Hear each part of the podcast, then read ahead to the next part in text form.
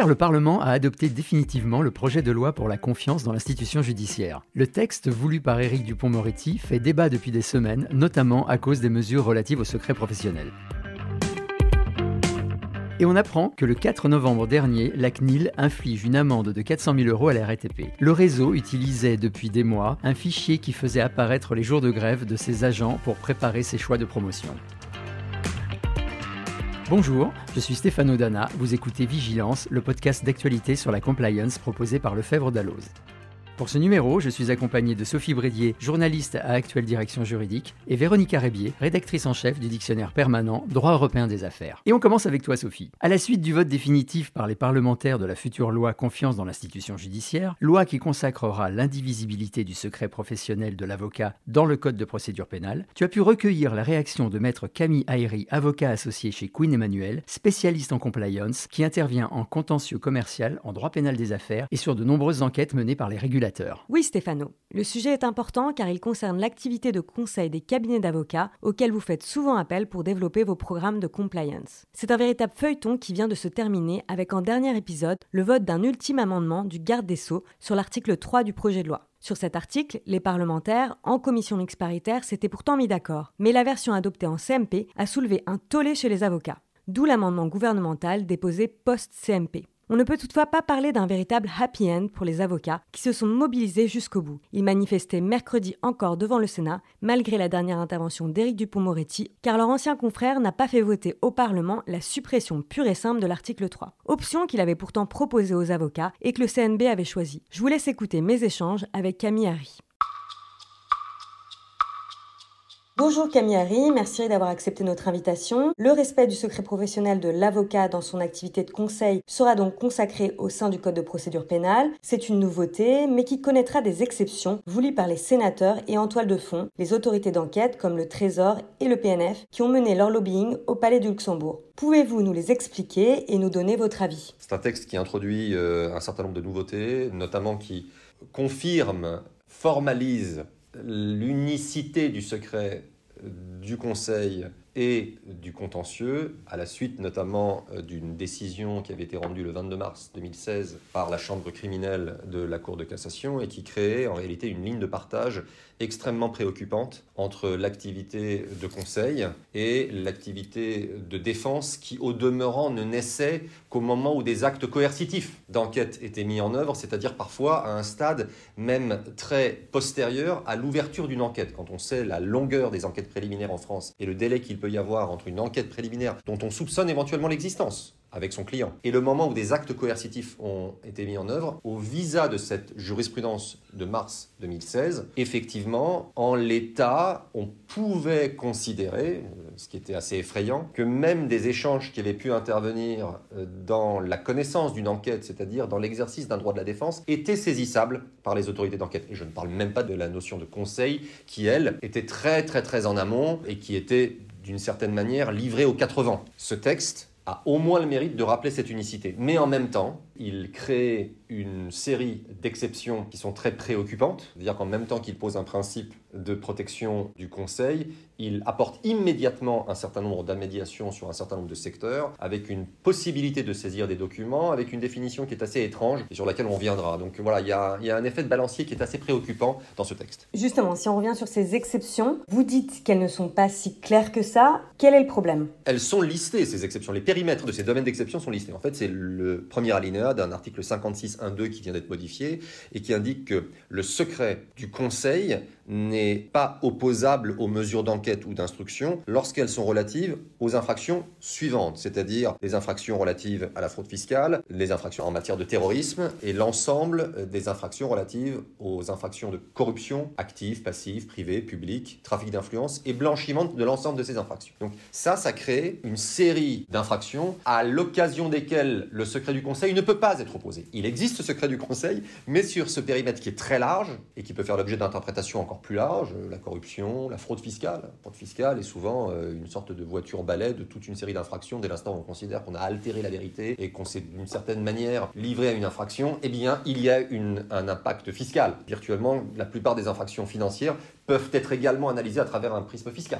Et donc, ça veut dire que le périmètre qui permettrait de ne pas opposer le secret du Conseil est relativement large. Au-delà de ça, ce texte évoque aussi, non pas en ce qui concerne le périmètre, mais en ce qui concerne la nature intrinsèque du document qui peut être saisi. C'est-à-dire qu'au sein de ce périmètre, quels sont les documents qui peuvent être saisis? Et le texte donne une définition qui est assez étrange, sous réserve que les consultations, correspondances ou pièces détenues ou transmises par l'avocat ou son client, donc ce sont celles qui peuvent être saisies chez l'avocat, établissent la preuve de leur utilisation aux fins de commettre ou de faciliter la commission des infractions. Donc c'est difficile d'essayer de se dire que le document doit intrinsèquement établir la preuve de son utilisation. Est-ce que ce sera une correspondance avec un client qui dira euh, Cher maître, à la suite de votre consultation, je vous indique que c'est votre option 3 que je vais mettre en œuvre. Cette pièce-là démontrerait non pas le caractère frauduleux de la consultation, mais de son utilisation à des fins frauduleuses. Bref, là où dans l'empire ancien du texte, il s'agissait d'indices. Là, on va parler de preuves. Mais pour autant, il n'y a pas une définition très stricte et suffisamment précise, à mon sens. Donc, ça sera peut-être l'objet d'une interprétation, peut-être par le Conseil constitutionnel ou par la Cour de cassation. Et à tout le moins, il va y avoir un effort très important ou un débat très important en termes d'interprétation devant le juge des libertés, puisqu'on peut déduire du maintien, Dieu merci, de la procédure de protection et de filtrage du bâtonnier et de la possibilité que le bâtonnier ou son délégué puisse être présent au moment des perquisitions pour mettre sous scellé des éléments sur lesquels il y aurait un débat en prévision d'une discussion devant le juge des libertés avec la possibilité d'un recours devant le président de la Chambre de l'instruction, il y aura nécessairement un débat assez épineux sur lequel il faudra être extrêmement vigilant sur ce que je vais appeler, pour les besoins de cette discussion, la puissance probatoire de l'élément qui a été saisi. Est-ce que nous sommes en présence d'une pièce d'une consultation, d'une correspondance qui établit la preuve de son utilisation afin de commettre ou de faciliter la commission. Et là, je dois avouer que c'est très très compliqué de tirer une, une ligne de crête en l'état actuel de la rédaction de ce texte. Donc les exceptions sont larges et il y aura forcément beaucoup de discussions devant le juge de la liberté et de la détention pour pouvoir donner le moins possible aux enquêteurs. Alors, c'est pas de donner le moins possible, c'est de garantir le respect du droit de la défense. Effectivement, le périmètre est large, il est énuméré, mais c'est pas parce que quelque chose est énuméré que c'est restreint. Et au demeurant, je ne dirais pas que le périmètre du document intrinsèque est large, il est très imprécis, ce qui est encore plus problématique. À la limite, si quelque chose est large et qu'il est bien défini, je sais où je suis. Il y a un problème d'interprétation, de matérialité, d'applicabilité immédiate du texte qui me semble compliqué. Et je ne sais pas exactement comment ce sera précisé, probablement dans le cadre de débat. Maintenant, il faut bien se dire une chose, quand vous dites de saisir le moins possible, l'idée c'est pas de saisir le moins possible. L'idée, c'est de protéger le droit des justiciables. Ce secret, c'est pas le nôtre. C'est pas un pavillon de complaisance euh, à l'occasion duquel ou sous lequel on se met à euh, commettre des infractions. C'est pas ça. Ce sur quoi je voudrais insister, parce qu'on parle souvent en fait du secret, même dans les questions économiques, comme une sorte de secret de la confidence clients ne viennent pas nous voir en disant Maître, je suis en train de commettre une fraude fiscale, je voulais me confier à vous. Nous sommes dans des situations qui sont souvent des situations complexes, où la règle de droit peut faire l'objet d'interprétations, où tel aspect de la jurisprudence qui a été rendu, tel aspect d'un texte européen peut nous amener à avoir une réflexion. Nous sommes dans une situation où aujourd'hui, en matière de conseil, au moment où émerge une culture de la conformité, de la compliance en France, on nous demande de réfléchir par exemple à une cartographie des risques. C'est une obligation de la loi Sapin. Avec qui on l'a fait On l'a fait avec des spécialistes. Ces spécialistes sont très souvent des avocats, des praticiens. Comment est-ce que vous voulez jauger, discuter de la solidité de votre appareil de détection des euh, atteintes à la probité? Comment est-ce que vous pouvez faire une cartographie des risques, c'est-à-dire évoquer, formaliser, verbaliser, discuter de zones de risque que vous pourriez avoir identifiées en étant tétanisé à l'idée que cette simple discussion puisse faire l'objet d'une appréhension si plus tard un élément se produit et qu'on vienne vous montrer ça en disant vous voyez il y a trois ans avec votre avocat, vous vous êtes posé des questions. Sur... Oui, on s'est posé des questions. Et on en a conclu qu'il n'y avait pas de difficulté, qu'on était protégé par l'interprétation qu'on pouvait avoir à l'époque de ce texte, de cette jurisprudence. Aujourd'hui, vous me dites que ça voulait nécessairement dire que nous savions que nous étions en train de commettre une infraction. Non, pour que le droit puisse se diffuser, pour que les entreprises puissent travailler, il faut que, comme n'importe quel citoyen, hein, les personnes morales aussi, puissent discuter de questions juridiques parfois complexes. Et si on se met à être tétanisé à l'idée d'exprimer par écrit un doute dans le cadre d'un échange, etc., on ne communiquera plus et c'est la diffusion du droit qui sera probablement ralentie. Les parlementaires, justement, ont évoqué un peu ces phénomènes de boîte noire au sein des entreprises pour justifier euh, les exceptions qu'ils ont introduites dans le texte. Vous vous dites, il n'y a pas de boîte noire, c'est de l'ordre du fantasme Non, moi ce que je dis, c'est que d'abord, il faudrait qu'on soit un peu plus dans une société de la confiance, qu'on ne pense pas que sous prétexte que quelque chose est couvert par le secret, c'est qu'il cache nécessairement une infraction. Le raisonnement assez binaire auquel on nous a amené, c'est dès l'instant où c'est secret, ça veut dire que c'est suspect. On a le droit d'avoir un secret pour discuter de choses qui sont parfaitement légitimes et d'évoquer des doutes. Ça, c'est le premier point. La deuxième chose, c'est que lorsqu'on a besoin d'établir la preuve d'une infraction, Je vous assure qu'on n'a pas forcément et nécessairement besoin d'aller saisir des correspondances d'avocats et des échanges qui sont couverts par le secret professionnel. Les témoignages, les enquêtes progressent. Qu'on ne nous fasse pas croire que les enquêtes n'aboutissent pas, qu'elles ne progressent pas. C'est une question de moyens général de la justice, c'est une chose, c'est quelque chose que je suis en train de critiquer, mais il y a des témoignages, euh, il y a des auditions, il y a des, il y a des, des outils incommensurables dont bénéficient les services d'enquête pour pouvoir collecter de l'information et obtenir une manifestation de la vérité, créer des faisceaux d'indices, etc., et faire progresser les enquêtes. Le troisième point, certes, c'est un argument qui est un tout petit peu plus utilitariste, c'est qu'il y a beaucoup de pays dans lesquels ce secret est éminemment protégé, ça n'empêche pas les enquêtes d'avancer. Donc le fait de considérer que dans une sorte d'approche absolutiste, pour que les enquêtes avancent, il faut nécessairement dégrader les droits du justiciable, oui, bah dans ces conditions, on peut aller pousser l'argument beaucoup plus loin. Et la crainte que notre communauté a, les avocats bien sûr, mais pour le compte de nos clients, personnes physiques et personnes morales, c'est que dès l'instant où un texte introduit pour la première fois une série d'exceptions, c'est comme si on avait mis une perfusion.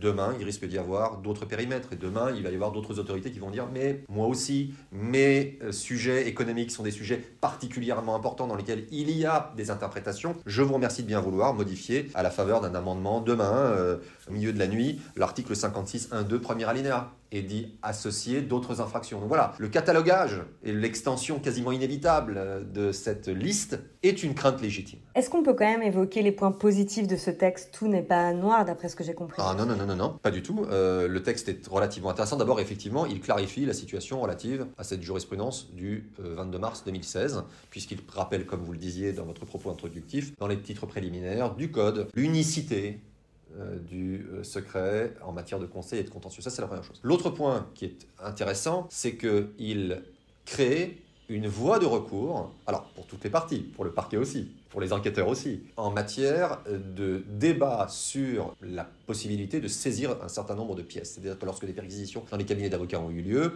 et qu'il y a un débat devant le juge des libertés, il n'y avait pas de voie de recours, il y en a désormais un qui est ouvert à tous, effectivement, devant le président de la Chambre de l'instruction. Donc ça, on, voilà, on, crée un deuxième niveau de réflexion et de discussion autour de cette saisie. Et puis le troisième point qui est intéressant aussi, il faut le souligner, c'est le fait qu'on part du principe que cette procédure devant le juge des libertés, cette procédure d'examen de la capacité à saisir des éléments qui seraient couverts par ce secret, est également applicable lorsque les mesures de perquisition et de saisie ont eu lieu dans des lieux autres nos cabinets. Et c'est une manière d'apporter une protection supplémentaire aux espaces dans lesquels ce secret peut être exploité, et notamment dans le monde de l'entreprise. Ça veut dire que les entreprises pourront elles-mêmes faire valoir ce droit au secret et bénéficier d'un débat. Donc il y a une forme d'harmonisation. En gros, il n'y a pas une prime à aller saisir plus facilement des éléments couverts par le secret dans une entreprise plutôt que d'aller les chercher dans un cabinet d'avocats. Voilà quelques exemples d'avancées, il faut le reconnaître dans ce texte, de clarification. Mais je dois quand même revenir sur cet article 56.1.2 premier alinéa, sur son périmètre élargi, sur le précédent que ça constitue, et sur cette définition assez étrange de la notion de preuve de son utilisation presque intrinsèque pour commettre une de ces infractions qui, pour moi, est véritablement problématique. Merci Sophie et merci à Maître Aéry pour ses éclairages. 400 000 euros, c'est le prix que la RATP devra payer pour avoir mis en place un système de fichage illégal de ses employés. Véronica, peux-tu nous parler de cette affaire? Tout commence en mai 2020 lorsque des syndicats portent plainte devant la CNIL pour dénoncer cette pratique découverte dans plusieurs centres de bus. Les conducteurs y étaient classés au moyen de fichiers Excel selon différents critères afin de préparer l'avancement de leur carrière. Ancienneté, nombre de jours de conduite, jusque-là rien d'anormal. Le hic, c'est que ces fichiers précisaient également le nombre de jours de grève par agent. Pour la CNIL, cela va trop loin, d'autant plus que les données relatives à l'exercice du droit de grève sont sensibles et leur traitement n'est pas neutre. Indiquer le nombre total de jours d'absence aurait amplement suffi, sans rentrer dans le détail en distinguant les jours liés à l'exercice du droit de grève. C'est ce qu'on appelle le principe de la minimisation des données. Et comment s'est défendue la RATP La RATP a reconnu les faits. À la suite de la plainte des syndicats, elle a tout de suite déclaré à la CNIL que quatre centres de bus étaient concernés par cette pratique et qu'elle qualifiait elle-même les fichiers en cause d'illégaux et contraires à sa politique générale. Mais pour l'entreprise, il s'agissait d'un incident isolé qui ne visait qu'un petit groupe d'agents. Argument balayé par la CNIL, qui, au cours de ses contrôles, a découvert deux autres centres de bus qui pratiquaient le fichage illégal. Pire, la RATP a affirmé à la CNIL avoir mis en conformité l'ensemble des fichiers dans tous les centres de bus. Or, la vérité était tout autre. Ces fichiers contenaient toujours des onglets relatifs au nombre de jours de grève, sauf qu'ils étaient masqués. La RATP a alors sorti un autre argument, la mauvaise maîtrise des fichiers Excel par les directeurs des unités opérationnelles. Mais la CNIL n'est pas dupe et maintient le constat de manquement. Et justement, est-ce que c'est là la seule violation constatée par la CNIL? Eh bien non. La CNIL a également relevé une durée de conservation excessive des données et des manquements relatifs à leur sécurité. Par exemple, les agents habilités pouvaient accéder à l'ensemble des données relatives aux ressources humaines sans distinction selon leur fonction. Il y a mieux en matière de confidentialité. Merci Véronica, c'était le dixième numéro de Vigilance. Merci de continuer à nous suivre sur les plateformes d'écoute et les réseaux sociaux. À très bientôt